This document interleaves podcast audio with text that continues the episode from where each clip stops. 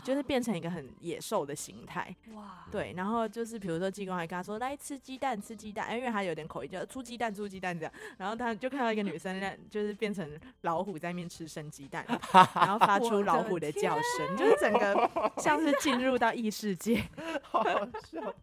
欢迎大家收听我们的盗火会客室，我是主持人可颂。那今天我们节目邀请到了盗火剧团杀神的导演丁宜萱，还有我们的剧场好朋友笨蛋水饺，一起来聊聊生活中的神秘力量，耶！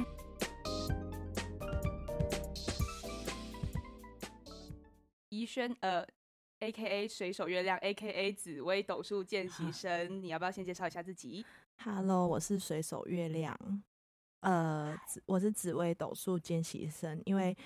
我我对紫微斗数有兴趣，可是常常讲错。但是我是很有热忱在研究这个紫微斗数的。你还有准备讲稿吗？没有啊，我只是看一下就是我们的哦。OK OK。结束可以相约看盘吗？可以啊，可以。其实我们中间就可以一边看盘一边谈。哦，对啊，那那你可以给我看一下你的盘。哎，那我也想，我也想。可以啊，但我都 看不 好，但我是一个看不准的哦，迷信姑婆。哎，那等一下，要不要先让大家知道一下笨蛋水饺是谁？你要不要先介绍一下自己？哦，嗨，我是笨蛋水饺，A.K.A 黑色莲花。专业灵媒 不是灵媒，这边写的、啊，反纲上面写的，你看一下。我看到那反纲的时候，我吓一跳。专业灵媒吓到我，不敢当，不敢当。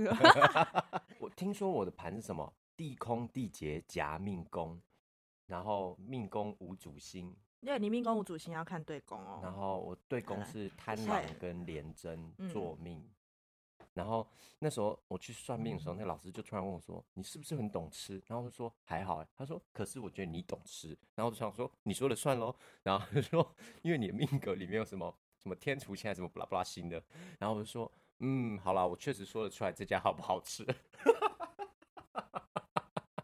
然后，但现在想起来想说，谁说不出来啊？到底谁说不出来这家好不好吃？哎，那你觉得你是？怎么开始对这些东西有兴趣的？就如果如果说你涉猎这么多，因为像我有认识一个呃，我们班上的朋友，他其实对他来说，就是发掘这一个能力是一个过程，就是它有点像是一个开关，然后就是你可能按下去，然后你突然就通了，然后你对这些事情你就开始有了解，然后可能你获得这些能力是一个，可能是你来到这个世界上的一个任务，或者是你被赋予了什么使命，就但每个人见解不同，那你是。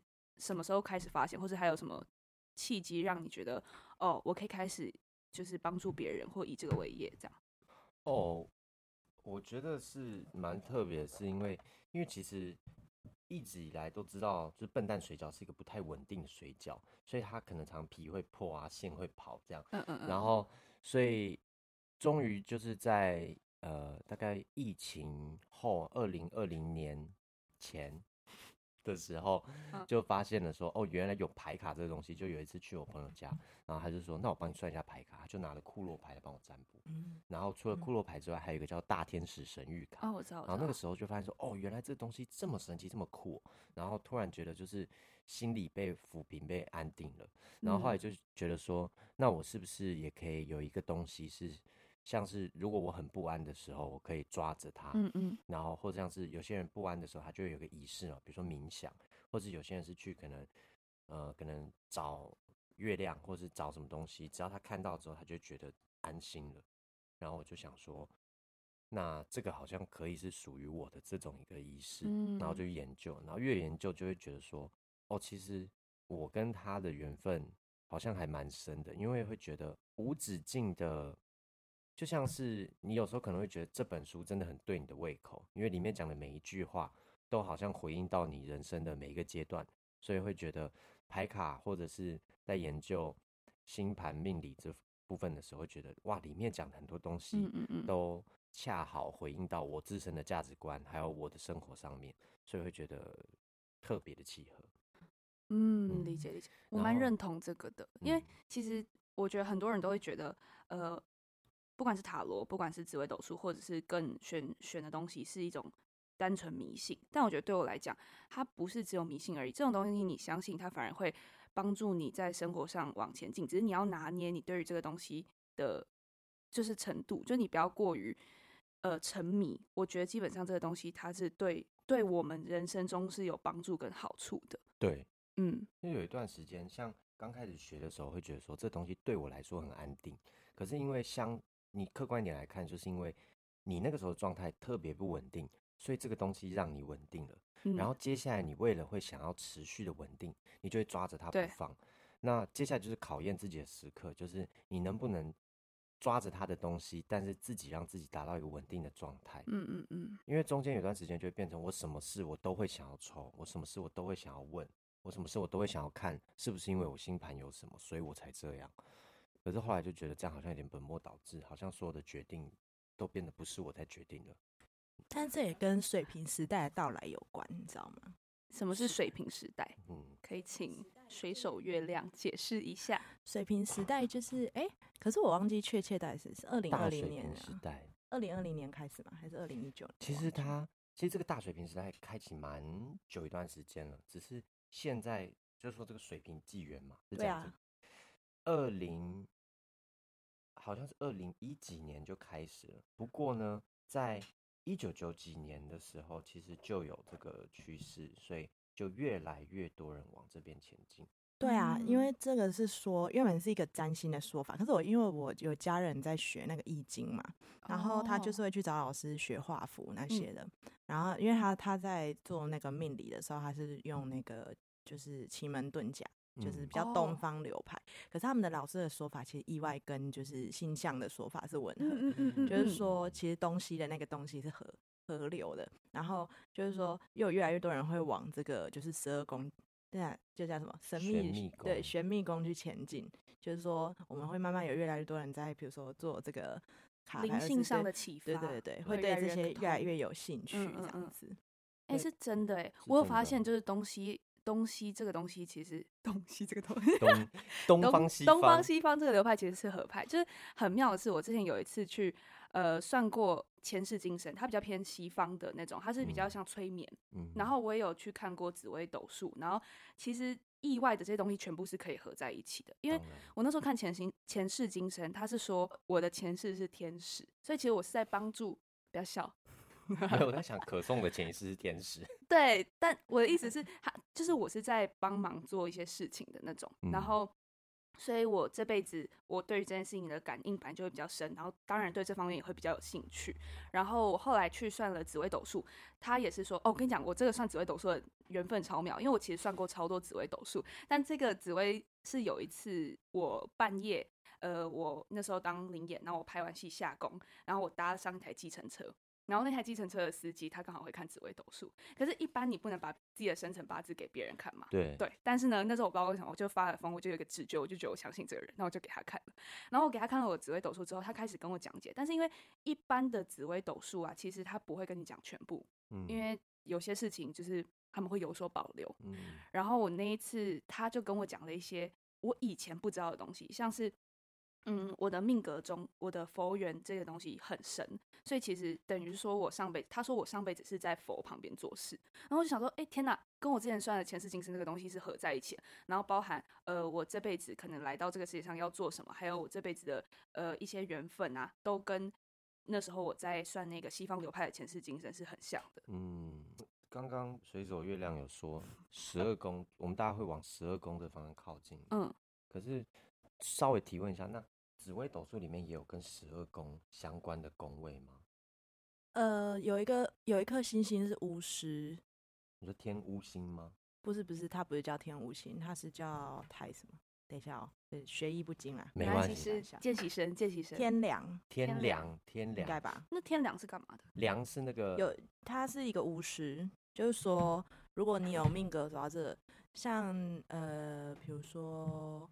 去年子女工走，我自己有星星落到天亮，然后因为像我我们那边就是我我的师傅 的说法是子女宫还会把它解读成作品嘛，那他就说，那你可能今年会做一个跟宗教有关的作品这样，然后结果我就觉得哎，去年那个时候还不知道要做，但是后来就哎啊，但是去年啦，去年，但确实这个作品是去年就开始，就我们的杀神，是不是？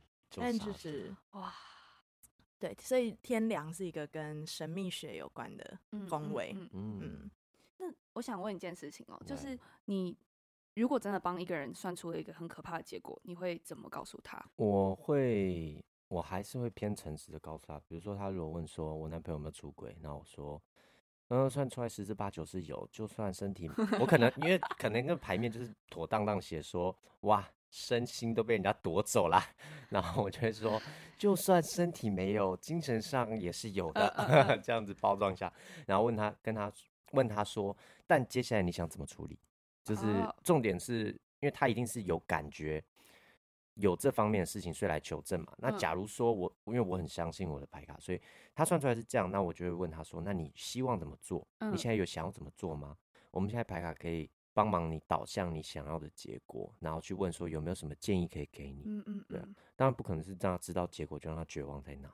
理解理解，我觉得我会这样理解他，就是说。”呃，之前有一个算神明吧，他就是跟我说一句话，我觉得可以这样理解哦，就是嗯，运气好的时候不代表你过得很顺，运气不好的时候不代表你过得不顺。哦，意思是说，就是它是个结果论，可是不代表你在过程里你感受到的真的是这样。所以你觉得有时候不准是，尽管真的结果是这样，可是比如说真尽管你真的得到你想要的东西，可是其实在过程中你的感受是不舒服的。就是，可是你到底把那个东西理解成好运还是不好运？所以对我来说，其实是应该说不要去相信，但它只能当做一个参考，不要被它左右，不要被它左右。对，因为你尽管好，最后你呃排卡这边说你会会如你所愿，就是最后你会得到你想要的东西。可是你不知道你过程之中你到底要付出什么，或者是说你不知道你过程中会不会其实那个过程不是你想要的。那就算你最后得到了，那。是不是从另一方面来讲，你也是没有得到？嗯、对，对我来讲是这样。两位是擅长不同领域的，笨蛋水饺这边是擅长雷诺曼，然后呃，水手月亮 是擅长紫微斗数。想请各位简简单的介绍一下各自擅长的东西，这些东西他们是怎么运作，还有它的原理是什么？这样。紫微斗数就是它它的一个重点就是叫风水轮流转啦，意思是说紫微是会转的。嗯嗯，就是。你的十四颗主星，每个人都会有十四颗主星，看你落在哪里。那总共就是，呃，命宫、父母宫、福德宫、田宅宫、事业宫、交友宫、迁徙宫、吉厄宫、财帛宫、子女宫、夫妻宫、兄弟宫。那这几个宫位落入了不一样的星星的时候，展现你原始的你出生那一天的星星结构。就是跟那个星座很像啊，嗯，对，只是它是用呃东方的讲法来讲，嗯，对，然后每一颗星星都有对应的这个狼牙，你们看到狼狼牙榜，就是它有一个对应的人物，嗯，对，像呃，就比如说呃某个星星就会对应到那个苏妲己，就是。哎，是廉贞还是廉贞？廉贪狼，廉贞还是贪狼？贪狼，贪狼是不是听起来比较坏？贪狼，贪狼，贪狼对应，哎，对，贪狼对应紫微星，哎，对不对？对应苏妲己，就是他有他有对应的角色了。嗯，对，真的是见习生，对啊，没关系，我都会忘记。哎，有一些我会记得，有一些我不会。但是他他，比如说我刚刚讲天梁，他是一个巫师，但是我也忘记他原本的角色是什么。他有原型角色。所以他他是这样子去对照，然后每一年的时候，你的比如说事业宫前一年在呃天机星，下一年跑到比如说破军或是紫薇，嗯、就是它就会有不一样的，像是当年的流年这样子。嗯嗯嗯，对对，这是紫薇的一个基本的。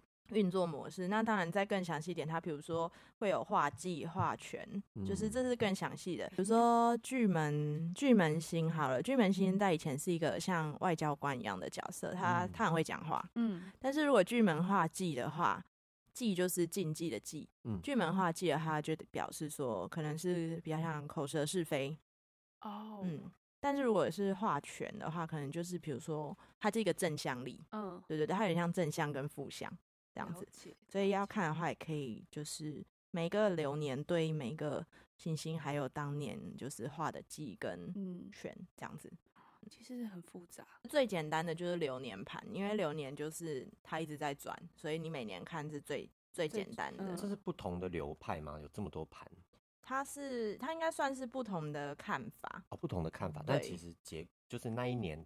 用不同盘看都是差不多的事情，差不多，只是说你会看到不一样的细节。哦，对对对对所以可能某一个方法，他会看的比较多爱情的，是这样吗？还是嗯，还是更深入，是另外一种更深入，就是比如说流年盘应该是最浅的。嗯嗯，对对对。可是你如果要再深入说，比如说呃，今年巨门化忌有口舌是非，怎么样的口舌是非？然后比如说好流年，呃，流年最简单，它就是说。呃，事业上有口舌是非，嗯，但是怎么样口舌是非，谁给你口舌是非，然后可能是什么时间点口舌是非，是什么场合口舌是非，就是类似这样子的细节。可以看到这么细哦？可以啊。那如果去那种紫微斗数算，这样你一直问下去，他会告诉你吗？一般来讲，因为我通常都是老师跟我讲什么，我就哦，OK。嗯，他们我觉得通常出去算的话，他们他们不会讲太细耶。为什么啊？是有什么规则，或者是可能天机不可泄露这种的吗？不知道哎、欸，因为我是见习生，我只我只会看最简单的。我有个高中好朋友，他的爸爸是会看那个紫微斗数，然后会帮人家改，就是批字改运。哦。然后他就说，他爸爸其实看得到他女儿的命运是怎么样，其实他就常常不，他说不能讲太多，可是他其实爸爸已经讲了很多，嗯，所以就有遇到一些困难的这样。但是我不确定这件事情的困难是指什么？就是可能遇到了一些身身体或者是财运上的困难，这样。哦。可是我有时候就会觉得说，这种事情我也不太确定是不是不能讲，因为像像你们刚刚说看到说在哪里在哪里，星盘上也会有这样子，只是星盘上更难去看。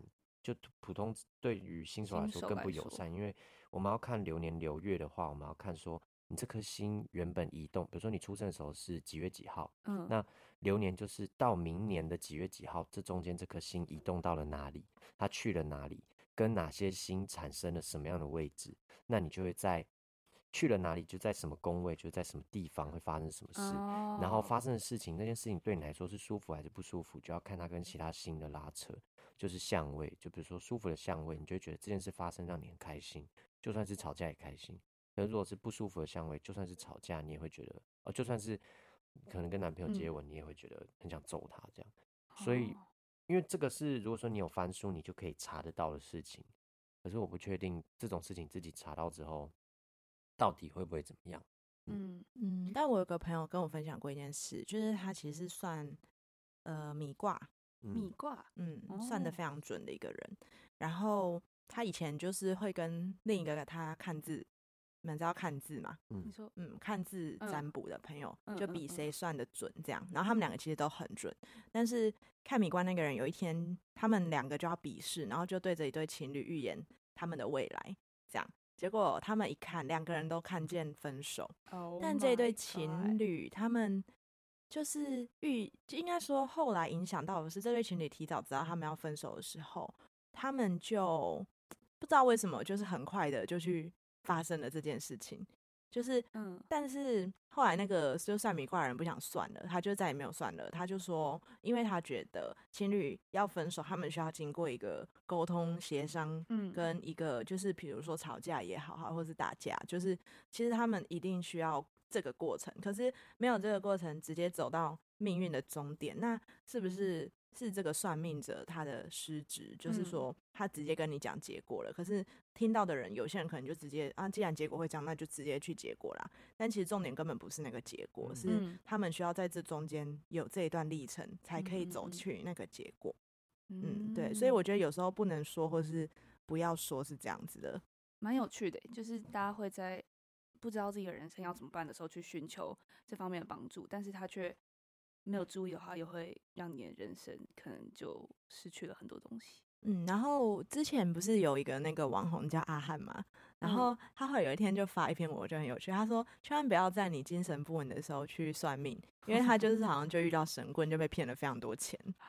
嗯，就是你精神不稳的时候，他说什么你都觉得，因为其实会很好猜哦。嗯嗯，对啊，就是你有一些有时候根本就不用算啊。就你看他怎样说，哎、欸，你最近过得不是很顺哦？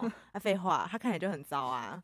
对，所以就是精神不稳的时候，千万不要去算命。你们有看过很多不同的类型的算命吗？就包含紫微斗数跟这些。那你们有自己就是可能遇到，我觉得他真的是神棍这种吗？有，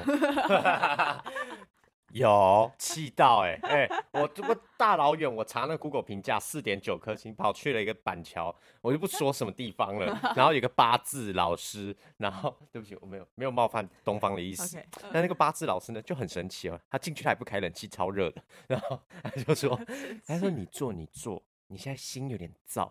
然后他说不对，是气温有点热。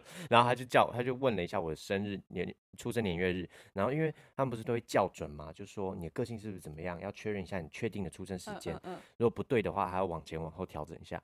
然后问问问之后呢，他就只跟我讲了几个重点。他说你是哦，身极弱的人。哈，身极弱就是他们有分身强身弱格。他说你走极弱，然后他他说我是什么？弱到生火的那种，还是怎么样？我因为我话有点火大，我就不听了。他就说，他反正他就说，就是一个非常弱，弱到我就是要像是藤蔓一样攀藤附附在别人身上才能够起来的人。可是我后来遇到别的老师，别的老师讲的比较好，所以我才觉得他是神棍，因为他就说你身非常弱，极弱。然后我想说，到底要讲多久啊？这个极弱你讲了半小时了，我是能弱到哪里去？然后说不好意思，老师，那请问我的财运啊，我的健康啊，我的父母啊，还有我的爱情会弱到哪里去？他说哦，不会，你爱情好。我说那极弱弱在哪？好啊，好就是你弱，呃，他若即若离。若就像是水一样，你有看到你你的命盘吗？然后我就想说，你不要来跟我讲讲一大堆什么神神什么奇奇怪怪的事情了。然后他就他就突然这样，他说，然后后来这个这个那个爱情就过去了，就这样呼噜呼噜就过去了。然后就讲到事业，他说，来，我给你看一张表。然后我说，哦好。然后他就给我看金木水火土对应的职业表。然后我就说，那老师，我我我适合做什么职业吗？这样子。然后他就说，来，你看。你是不是身极弱？然后你是不是 命中有什么？所以你就是做这个就对了，做这个项目。来，这个项目你把它全部圈起来，里面你都可以尝试看看。那我看一下里面水泥业，然后 土地业，然后电信业，然后服务业。然后我想说，呃，OK，我都尝试一遍，那我这人生不都过完了？这是我遇到的第一个神棍。嗯。所以后来还在遇到什么？有啊，还有在遇到别的。我去高雄，我很爱算命。我去高雄，去高雄工作的时候，然后想说，哇，直觉是塔罗，好酷。然后就去了之后，他这样摸着我的手，感受一下那个流动，就是这张了。然后他就把我手往下压，然后我就 想说，这不是我选的，这是你选的吧？然后就压到那个牌之后，他就这样开始手在那个牌上面这样弹跳，这样 断一断一断，这样一直点那个牌，然后点点越震动越大之后，他就说。有了有了，你是不是一个 像是木头一样的人？然后说 怎么样的木头？朽木吗？还是说我是一个健壮的神木？然后他就说啊、哦，我看到了，这个木头上面有水，你拿不定主意，你有一点犹豫，你哇，你跟妈妈跟爸爸不太好。然后我就想说。好像都擦边球擦到了我要我我自己的家事还是怎么样的一个方面，可是就是就没了那整个一个小时就差不多在这个线上面就是这样，每次都擦边球，擦边球这样。收多少钱？八百五。那我遇到的比较贵。我之前遇到一个在，也不是神棍啦，我我到现在还不太确定，但是在一个 Instagram 上面，然后是一个就是 IG 网站，然后也不是 IG 网站，就是一个账号啦，然后他好像说关前世今生这样子啊，我知道是谁，我有可能有很多关前世今生，还有什么卖精灵的神棍，嗯嗯对，但他那个好像说是他们的堂是一个菩萨，然后。他就叫我传一张照片给他，然后我也中间有可能一小时可以问问题，好像都差不多是这种运作型模式嘛。然后是一千块，然后那时候他看完我照片，他就说：“你一百年前是一个书店老板。”然后说：“哦，好。”然后我就想要问问题，然后就得到答案大头大多都是，反正你要努力就对了，你努力就可以得到你想要。我就想说，哎，我花一千块不是要听这个？不用谢谢谢谢。笨蛋水饺，你有灵媒的体质。那你觉得，这对于你来说，你跟神明或是跟这些呃可以交流的灵体，你是怎么共处？还有，你觉得你跟他们的关系是什么？Declare 一下，就其实不算是灵媒，就是只是说，嗯、呃，我很相信我这个直觉，但是我可以知道说，我现在这个直觉究竟是来自于我的胡思乱想，还是它就真的是一个来自于我守护灵或者是我信任的人给我的一个直觉，这样。那当然一开始就会有些死小孩的行为，就去测试他说，那我可以问一下，我跟这个人会怎么样啊？然后是怎么样怎么样？嗯、然后明明就感觉到他给我一个很强烈的 no，但是我还是去做了。那真的做起来就真的是非常 no。然后 我就想说，好啦，是是越来越信任他这样。然后后来我其实有，呃，什么时候跟他感情越来越好呢？或是他给我的越来越直接，就是从我开始谢谢他开始，就是他说。希望你不要只有你很痛苦的时候来找我，你遇到什么好事的时候，请你也跟我一起分享。因为他就是你们不是有看过那个《妈的多重宇宙》吗？其实他有点像是那种多重复合版的我，他全部的世界都经历过一遍了，所以他非常知道我现在在干嘛，我现在需要什么，这个世界的我在做什么，所以他知道现在有什么事情是需要给我的，有什么事情是需要让我去经历的，所以他不会多给，不会少给，所以我非常相信他。然后，但是。同样的，就是如果我要这么相信他，那请把他当成你的好朋友一样，就是你有什么事情，你愿意谢谢他，跟他分享，你们俩感情就会增进。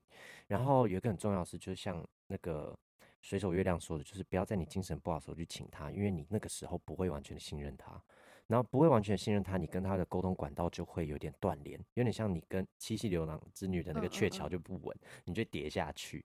所以如果你是有可能回应你的，不是他吗？对，因为就是有可能回应你的就会是别的人或是别的声音，那你就不知道你做的决定到底是因为你还是因为别人，或甚至只是你自己分裂出了很多想法，然后你跟随你自己的想法，可是其他根本就没有跟你说话。对，所以我觉得是。如果说你们真的有觉得有这方面的感应，或是曾经觉得说，哎，我觉得我的直觉这个时候特别的准确，那你就要特别注意了。这个直觉会不会让你有情绪的波动？不管是特别开心、特别难过，或是特别不舒服都好，其实它不应该会造成你这么多感觉的。我当然不是说就是机身，或者是有一些通灵体质的人，他们可能在被上身的时候会有身体上的反应。可是有时候是，你觉得这个直觉或想法来的时候，它有没有特别的左右你，让你特别兴奋或怎么样？因为如果不是你的指导灵或守护灵的话，他可能会有他自己的意图。嗯，那他自己的意图就会想要你去完成某些事情。那那个时候你就会感觉到不属于现在的时候应该产生的情绪。啊，那这样这要怎么分辨啊？这要怎么分辨？那当然就是要回到你自己身上啊！你够了解你自己吗？突然一个灵魂大灾问，就是我觉得很多像刚刚水手月亮讲啊，就是你看这些事情、听这些事情，本来就是参考参考，因为你还是要做自己的主人嘛。那你问那些灵，你问那些守护灵、指导灵，还是要还是要你自己做决定啊？你要不要买这杯咖啡？你还是自己决定要不要付钱呢？啊？所以一切的一切都是决定权在你手上，你要怎么过就是你自己的生活。所以到头来，这个东西它其实是好的，但还是要保持一定的距离。没错，嗯，而且特别什么时候最准？特别在你非常相信自己，或者是你非常相信他们的时候，你毫不怀疑的时候，特别准确。所以你现在生活过得，呃，也不是说过得顺遂，只是说你现在没有特别的不安，然后也没有特别的不信他们，你只是想要问一下你朋友的意见，说，诶，你觉得我去买咖啡好不好？会不会怎么样？然后他们给你的答案可能说不要。那你觉得说，嗯，可是我现在就想喝，那你还是会去买。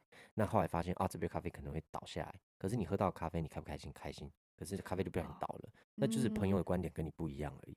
但我听过一句话，他说命是会越算越薄的。嗯，然后为什么有这个说法？我觉得跟很像那个，不知道你们以前有没有看过一个迪士尼影集，然后是一个就是叫什么天才魔女嘛。还是就是他会突然看到瑞瑞，对对对，瑞瑞巴斯特，对对，他会突然看到未来的画面，嗯，然后可是他会之所以这整个故事其实就是在讲说，之所以他未来会发生那一件很糟的事，因为他看到未来的画面，然后他想要去阻止他，然后最后才造成他未来发生那一个很糟的事情。嗯，意思是说，如果他不要看到未来发生的事情，它可能就不会发生那件事情。就是说，如果你不知道你你有一个既定的未来的话，你的前面的路是无限的。可是当你知道那个既定的未来，你反而为了避免它，你正在走向那个就是既定的未来。好像很多人是因为这样，所以不去算命。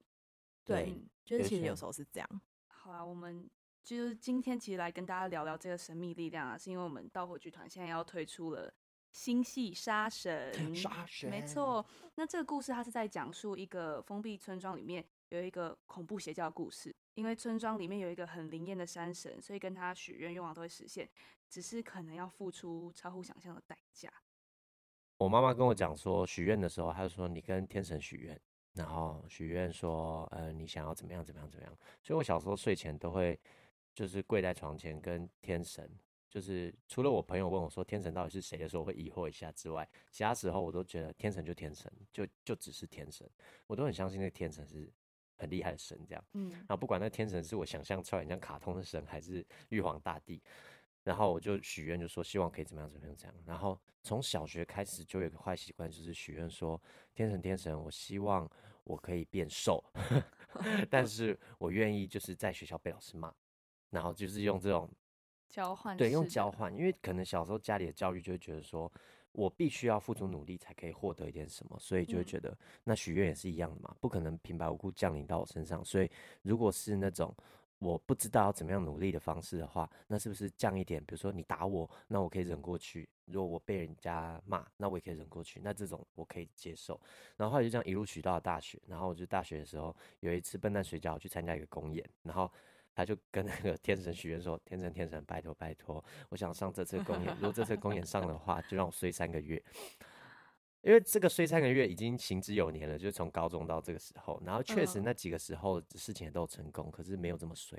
然后到大学这个时候，我许完愿之后，哎，我真的上公演了。可是那三个月就是，呃，经历了很多事情，就家人去世，然后我跟家里的关系就是决裂了一阵子，然后我自己的租屋处也出了一点状况，然后。我也出了一个不大不小的车祸，就是很像是在警告你说，哦，你最近状态真的很糟的车祸。然后也发现那一阵子自己的心神非常的不安定，就是好像总是有什么有什么人一直在催促你要做什么事情，然后但是又其实没什么事，就是这个人很躁躁到不行这样的状态。然后后来就觉得说，是不是我真的是乱许愿，就是乱求，然后才开始想说，是。我许错神了吗？是这个天神是不是那个天神吗？还是怎么样？嗯嗯嗯、然后后来就觉得说这个东西好像应该要停下来，因为我也不知道我那个时候求的对象是谁。因为我记得我那时候还讲了一个很可怕的话，就是说不不管是谁都好，就是只要能够实现我的愿望，我就希望我就我就把我三个月运气全部让给你。就是、真的不行。然后然后所以才发生，所以才发生这么严重的事情。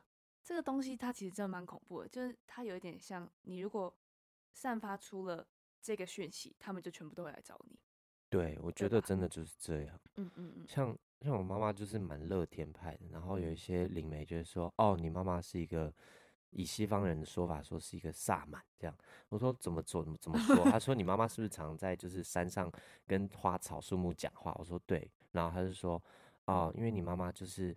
很尊敬他们，然后又常常会奉献花果给这个山的山神，然后给这个山上的所有生灵。所以，其实你妈妈跟他们关系是像是朋友一样，她不会特别去求这些，嗯、可是他们会保护、保佑他，或者提前让他有一点讯息，知道说哦，山上的呃菜园或者是山上的鸡鸭牛烧了受到攻击了这样。所以后来就想说，嗯，确实要学习一下这态度哈，不要乱许愿。哎，所以你妈你妈妈也是有这个体质的。其实我一开始都觉得她，她在她在跟我开玩笑，因为她在 说她在说啊、哦，我今天就跟我把你做的那些什么，把你做的那些很可爱的东西拿去给土地公公、土地婆婆，他们笑的好开心。我说是哦，你怎么知道他们笑？我一开始很惊讶，他说他们就笑着啊。然后我说你怎么知道？他说。我拍给你看，然后就拍，然后土地公、土地婆婆的脸本来就是画笑着，然后我就说 他们本来就笑着啦，不然是要怎样？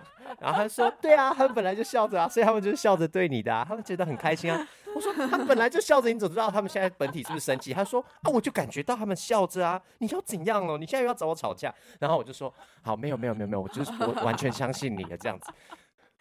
这一开始啊，一开始我就是还有点不信他的时候。对，那他后来你们？就等到你这方面比较熟能生巧，然后你跟你的守护灵建立很健康的关系之后，建立好关系之后，然后有一些去一些宫庙里面，然后那些师傅就说：“嗯、哦，其实你们祖上积的缘分蛮深的，哦、但是你要记得回家去扫墓，就是你才能够承接这些他们。对，我们来扫墓，抱歉，他们才能你才能够承接他们给予你的福分跟庇佑，哦、或者是他们想要给你的东西。嗯，像水手月亮这次是。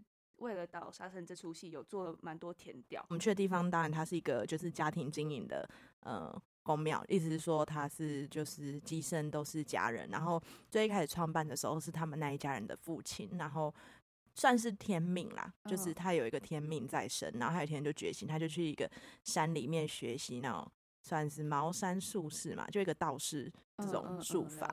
然后后来就是他们家就有呃济公这个神明来，然后后来就好像。因为像宫庙，我有点不知道细节，但是反正宫庙他们都会有体制，有点像是什么，就是交换练习嘛，就他们每年都会去巡回全台湾，然后到各大庙宇去，就是算呃请神或者是送神，就是他们的神明没有固定，那一件是这样啊，对，但是还是有固定的一些，比如说呃田都元帅，就是他们那一间宫庙是有田都元帅的，呃，主要是因为他们家的儿子是走是也是在做演员的。对，所以他们就特别去请了一个田都元帅到他们家来。那田都元帅的话，就是跟大家介绍一下，他是一个戏神，就是他是管，比如说像我们表演艺术行业的，那像是影视产业，其实都是田都元帅在守护。就是比如说戏曲那种，也是天都元帅在守护。那嗯，那时候比较特别，是因为我们要做戏嘛，所以我们那时候去的时候，一开始。哦，解释一下，他们初一十五都是办事的日子。那办事的日子就是说，所有的民众都可以来到那边，然后神明会到鸡身身上。那他可能会问你说：“那你是要问事业吗？你要问呃运途吗？什么的？”那他可能就是就你给的生辰八字去帮你听你的烦恼，或者是帮你就是解决一些事情。那那时候刚好是他们家的济公师傅在呃他们的姐姐身上，那个乩身是女生。嗯，然后呃，他就跟我讲，他就看到我们啊，然后他就看了一下我的那个纸，我还没跟他讲话，他就说：“哎，这不是我要解决的。”然后他就转头过去跟他的弟弟说：“去叫你老板下来。”这样，然后他老板就是田都元帅，他就说：“他们做这个的不是我，我又不懂。哎，你是做那个什么什么剧场的吗？”然后我就说：“呃，对。”然后他说：“你们做这个，你们做这个我不知道啦，我又不会打灯，我也不会说，哎，他就是比较可爱那种。嗯嗯嗯”然后他就说：“那你去请他下来。”就后来他们就他就去问啊，就问问，然后就他就愿意下来。就那时候很有趣，是下来的，因为他有左右护法，是一只鸡跟一只狗。然后因为那时候刚好刚好就是他的机身也在，所以我就看到两个女生，就是跟那个就是田都元帅那个机身三个人一起就请神下来的那个过程，然后就有那两个女生就一个变成鸡，一个变成狗这样子 就看到他们就是开始讲一些，就是他们开始发出一些动物的叫声，然后后来那个就是他们都有那个得桃嘛，得桃就是说机身旁边会有一个像翻译的人，嗯。嗯，然后因为有的乩有的乩身有的神明他是讲天语的，他是不讲人话的，对。那所以那个得桃通常都会做一个翻译，啊，有时候他是把台语翻成国语啊，嗯，对对对对。然后那时候他们就跟我说，哎，那两个那个鸡跟狗很久没有下来玩了，所以很开心，就看他们跑来跑去这样，就是画面很很猎奇，很像那个动物转化 因为我。没有，因为我们那天去的时候真的很神奇，因为我们那天去的时候刚好有很多老虎吗？就是有很多老虎下来，嗯，然后就我就看到一大堆人在地上爬，就是他们就是老虎。老虎，这这真的就是就就转到人身上，对，就是变成一个很野兽的形态。哇，对，然后就是比如说济公还跟他说来吃鸡蛋，吃鸡蛋，因为他有点口音，叫出鸡蛋，出鸡蛋这样。然后他就看到一个女生，就是变成老虎在那边吃生鸡蛋，然后发出老虎的叫声，就是整个 像是进入到异世界。好好笑。那你你当下看到这个的时候，你的你的想法是什么啊？我很好奇，因为就是应该直接看到这件事情，其实是会被震撼到的。对，非常啊！那你当下的想法是什么？我就是很很想要拿手机 出来拍，但太失礼 了，太失礼了，我不敢拍。但是这真的太太棒了，就是你在那个当下，你就是整个，尤其是那个烟、那个香的味道啊，然后当下那个热，然后整个是雾蒙蒙的一片，它其实当下非常的异时空哎、欸，就是你你，但是一个非日常的，然后是一个很。宗教的体感，就是你就知道什么，这到底什么是宗教啊？嗯、就是当下的那个非常的对，非常的特别啦。就是你会想要再去一次这样。对啊，然后那时候田都元帅就跟我说了，我刚刚就是跟你们分享的那一句话，因为他就是说事业运不好，不代表你会过得不好；事业运好，也不代表你会过得好。那他说，有时候我所谓的不好，是指。你会有挑战，或者说，但这个挑战也是你为了来年你必须承担的责任而去做的准备。嗯，然后因为我后来在那一次之后。应该说那一次我主要去的是我要求一个平安符，是我第一次去的时候有一个叫反正叫四太保的神明，他就给了我一个符，然后他就说，嗯，最近有车关哦，那如果符掉了要回来找我，然后就后来就真的掉了，我就很紧张啊，我就赶快回去，然后我就跟那个田都元帅说，哦，我要来求一张平安符，那田田那田都元帅就这样感觉一下感觉一下，然后他就说这不是我开的，然后他就转过去跟那个四太保的机身说，嗯，是太保开的，然后他就。那个他就跟那个机身说，那就麻烦你喽。然后讲，嗯、然后就他就突然跟我说，你有在点灯哦？然后我就说，哦，对，我在高雄有点灯。嗯、然后我想说，他怎么连这个都知道？你知道？然后就他就说，要再回去点哦，要再回去求哦什么的。然后反正他就是，但他、嗯、他们其实话都不能讲完全。嗯嗯。然后嗯，反正那次之后，我其实就有点想说，哇，没事，不要乱问这样子。嗯、然后就后来在。在最近一次去的时候，因为我是最近一次是陪一个演员去做田野调查。那我们主要我是本来是期待看到上次那种盛况啊，就是很多老虎这样。就我们这次去蛮不幸运的，就是刚好比较安静一点。对，然后就后来那个这次又是那个庙里的大师傅，然后他就就是大师傅是济公师傅，他就跟我说：“你没有事情要问我？”我说：“我没有啊，因为他先问完我朋友了。”然后他说：“你没有事情要问我？”我说：“没有啊。”然后他说：“你真的没有事情要问我？”我就说。没有吧？然后他就说：“你们要问我是不能讲的哦。”这样，他可能有事要跟我讲，可是他没有办法直接跟我讲。然后他就说：“呃，那你再想一下哦。”这样，然后我后来就问了，然后他就开始就是讲了他想讲的事情。嗯嗯，然后他就突然跟我说：“你不能因为个人的，应该说你不能因为害怕伤害。”你们之间的感情，而不在工作里面把话说出来，这样，他就突然讲了这一句话。反正这句话是有帮到我们的啦，我就省略过程了，这样子。了解了解，没问题。对，我觉得非常的神奇。好，那这边想要问一下，就是水手月亮，你这次在导杀神这出戏的时候啊，你应该过程中有做过蛮多就是调查，就是相关的事情，有没有什么事情可以跟我们分享的？嗯嗯，不知道大家最近有没有看过 Netflix 有一个纪录片很红。就是叫《以神之名：信仰的背叛》，有，应该很多人都 都是有，就是对引起一阵讨论。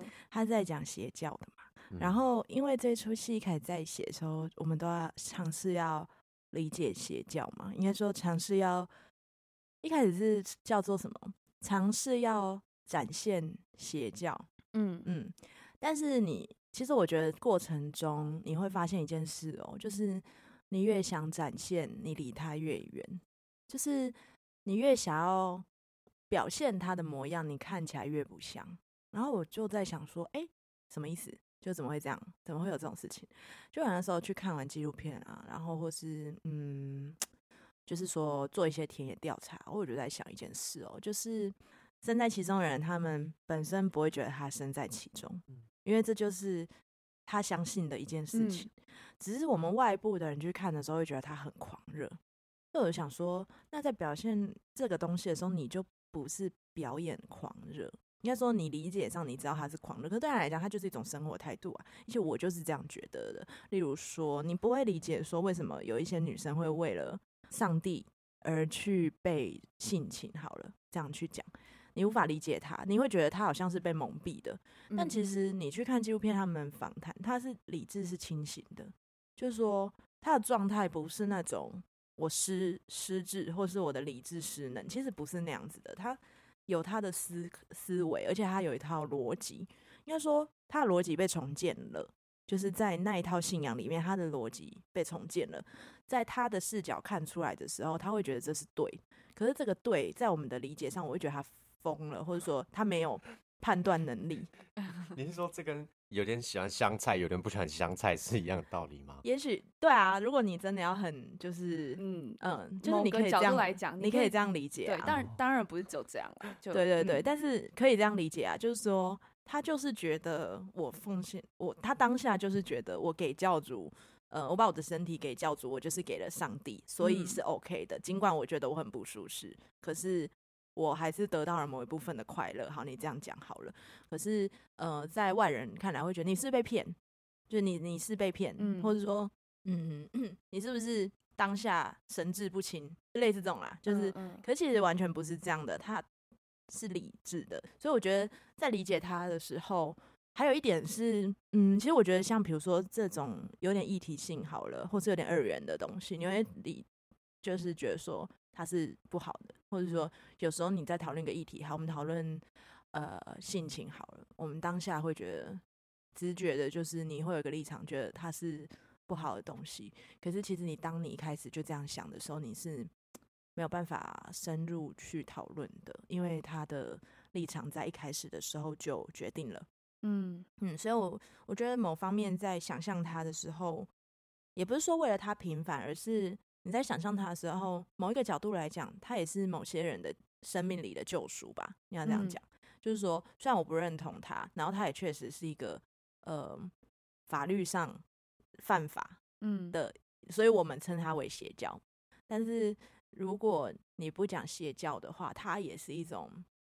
心灵支柱啊，就是说不定那、嗯、那些人没有没有相信他的时候，他他就早就已经离开这个世界了。或是信仰疗法这件事，对对对，嗯、就是他没有一个精神支柱，他只是刚好遇到一个可能我们觉得非常偏激的，或是他能你我们所谓神棍好了。可是某方面来讲，其实他也帮助了这些人，就是尽管他们可能被骗财骗色了，但是某方面来讲，他们好像又帮助了他。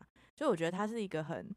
难以界定的正向回馈，就是正向负向嘛。嗯，对对，它又有一点一体两面。然后这时候我又想到，我那时候不知道你们有没有在 PTT 上面看过一个恐怖小说，就是它是一个也是呃，它是一个日本的恐怖小说。那我也简述一下，就是有一个人小时候在山里遇到了一个，就是算山神，但他、嗯、他不是神明，他就是一个灵好了，因为他没有神社，那他都会神隐那些小孩，意思说有些小孩会不见，被他吃掉。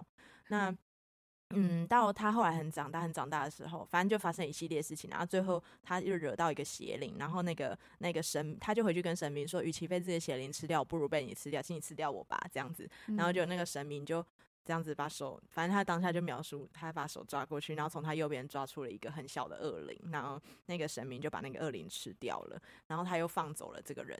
就是，然后后来他就是，反正小说结尾的时候，他就写说，他觉得对于神明来讲，呃，夺取、掠夺跟给予是同一件事情。嗯，就是说，他拿走一个东西，可是他会给你一个东西，对他来讲，他这是同一件事。就是，呃，像神隐小孩，就是有小孩被吃掉，可是呃，大自然的寻，就他们又去帮助了大自然。对，但通常这种我们都可能会觉得他是邪神啦，当然那是一篇小说啦，只是说我很喜欢他说的这句话，嗯、就是他说觉得对对于这些更高维度的灵来讲，他不会觉得拿走一个小孩跟拿走一只鸡是同一件事情，嗯，所以说掠夺跟给予对他来讲都是他工作的一部分，嗯，对，所以回到这出戏的话，我觉得他一个对他有一个很重要的是，你不能一开始就去想象他们的狂热，还有他你的。立场在一开始的时候不能就太明批判他，对，批判他的时候，没有办法再深入，或是说没办法理解，对，没有办法模拟啦，你没有办法理解，你就没有办法模拟，那你就会走入一种嗯，你的想象力，你刻板的，你所谓刻板的想象力，嗯，对，但是你要去理解的时候，你又很难摒除你的是非观嘛。就你很难不批判啊！我老实讲就是这样子，你很难不觉得很，也许我随便举例，就你很难不在那个状态下觉得那个状态很愚蠢，嗯，对。但是你，但是以演员来讲，最两难的是，你很难不在那个状态下觉得那很愚蠢，可是你又要表现，那个，你必须要相信这件事，对，你要完全，也就是说，在当下，你必须要改变你的思维逻辑，就是你要有一套新的逻辑，而这个新的逻辑来自于。就是所谓邪教或所谓在那个状态下的逻辑和世界观，嗯，例如说，就是戏里有一个师傅，他需要就是一个角色，他需要把他的小孩就是奉献出去。那如果现在是那一个演员，他要去演这个角色的时候，最开始中我们当然觉得他非常邪恶啊，就是就是怎么会做这种事？但是你越深入，你发现其实他是一种大爱，就是你可以这样理解他啦，就是说。他可以把什么东西都奉献出去，包含我的孩子。那当下的时候，他要跟这个孩子说：“我希望就是我要做一件对你非常好的事情，就是我要把你奉献给生命。”就是，可是这个在表演上其实有很多细节，或是很多需要 重新颠覆演员原本的想法嘛，对，他才有办法达到那个，不然就是会很表象啊，他可能就是会要么就看起来很疯癫，要么就看起来很邪恶。嗯，对，但因为我觉得在过程里，我觉得这两个都不会是很理想的选择，嗯。嗯，所以就是会需要非常细致的讨论，还有就是重新在是非之外再次去想象和重塑，我觉得是这出戏很重要的一个过程。嗯嗯，对对对对对，很难的，很难，非常困难，就是要让大家既能够感受到那个邪教的引人之处，但是又要跟自己做一点辩驳辩驳。笨蛋水饺同样身为剧场人，有什么想法？因为我刚才听的时候，我其实觉得，如果是试图理解邪教，有点像是在试图理解每一个人的感觉。因为其实每一个人的出发点都没有错，只是每个人的选择都不一样。嗯、然后有的时候觉得学习命理这种事情，或者接触宗教接触的越深，反而越来越能够理解，就是渣男是一个什么样的心态。就是就想说。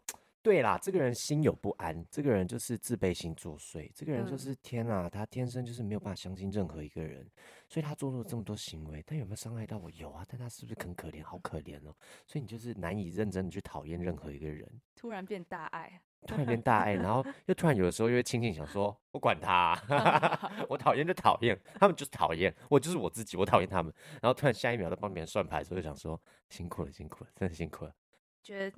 非常有趣的分享。主要今天请两位来到这边分享这些是，因为我们盗火剧团的杀神在台北场要进行演出。那目前我们台北场演出啊，票都已经卖完了嘛。那感谢大家的支持，耶耶。然后我们要工商的是，我们今年在十一月的三号、四号，在新竹县政府文化局也会有独剧演出。所以如果有购票资讯的时候，会在盗火剧团的粉丝专页，也希望各位观众多多支持，这样子。恳请支持。没错没错，OK。那也。也谢谢我们的笨蛋水饺来跟我们聊天，要不要请我们的笨蛋水饺工商一下自己的黑色莲花？好啊，如果你们就是听完这集还愿意相信我的话，你们可以在 IG 上面搜寻黑色莲花，黑色的黑色莲花的莲花。要不要念一下那个 IG 账号？OK，那 IG 账号呢？at at b b b l a c k 底线 l o t u s Black Lotus。好好，我觉得可以直接搜寻黑色莲花。对，你们直接搜寻黑色莲花就对了。抽卡的逻辑就是，如果你真的要求一个科学逻辑的话，有些人是这样说的，嗯，就是说抽卡的时候，你自身有一些震动的频率，然后会刚好推着你去抽出这张卡。所以不管你是原本想抽这张，后来抽了这张，还是不小心这张被你碰到，你抽起来，那就是你要的牌。这样，嗯，对，那你也可以过来跟我们看看星盘，讨论一下其他事情。也是都可以的。好的，哦、谢谢黑色莲花。那水手月亮，也就是我们这出戏的导演，有没有什么想要工上的副业吗？或者是有没有什么想要推广的事情，都可以讲。推广的事情。呃，或是你的紫薇斗数 的生涯如何？